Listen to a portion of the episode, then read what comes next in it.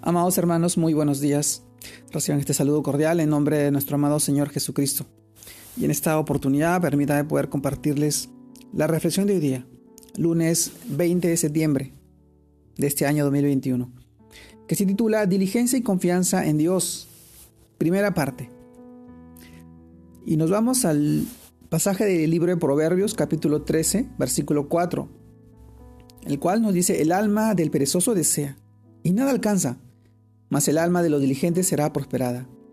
También leemos del libro de Salmos, capítulo 37, versículo 5. Encomienda a Jehová tu camino y confía en él, y él hará. Salmos, capítulo 37, versículo 5. Amados hermanos, el título de hoy día, Diligencia y confianza en Dios, primera parte. Y es que nosotros eh, confiamos en la palabra de Dios.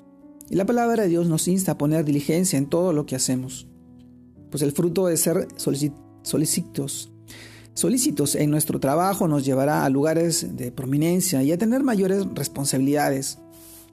Amados hermanos, sin embargo, todo inicia y se sustenta en la confianza de Dios, pues solo Él sabe lo que nos conviene y lo que realmente necesitamos.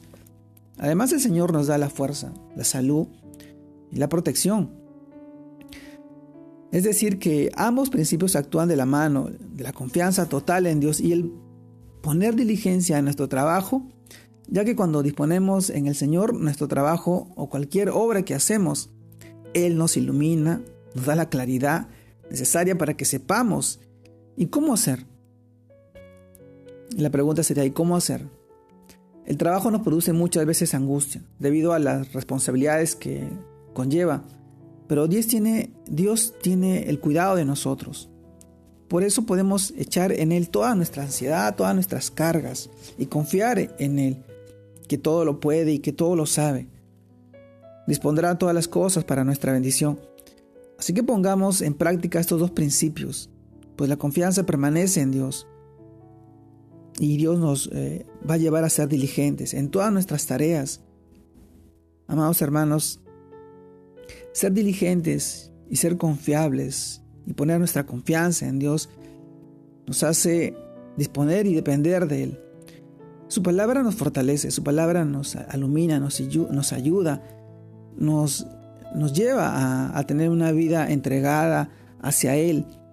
Y Él obra en nuestras, en nuestras decisiones, en nuestra vida, en todo lo que nosotros dispongamos. Porque la palabra de Dios es poderosa, es un, arma, es un arma de doble filo, una espada de doble filo, que puede ayudarnos a nosotros quebrantarnos y, llevarnos al camino. Su palabra nos restaura y nos llena de mucha bendición. Y esa bendición no solamente te bendice a ti, también te bendice a, a tu familia, a tus hijos, a tus seres queridos. Y este es el tiempo para nosotros poner toda nuestra confianza nuestro amado Señor. Te mando un fuerte abrazo, que Dios te guarde y te bendiga en este nuevo inicio de semana, que sigas creciendo en el Señor, que sigas poniendo toda tu confianza. A pesar de las dificultades, a pesar de las pruebas, el Señor está contigo, está a tu lado. Dios te bendiga, Dios te guarde. Saludos a todos mis hermanos.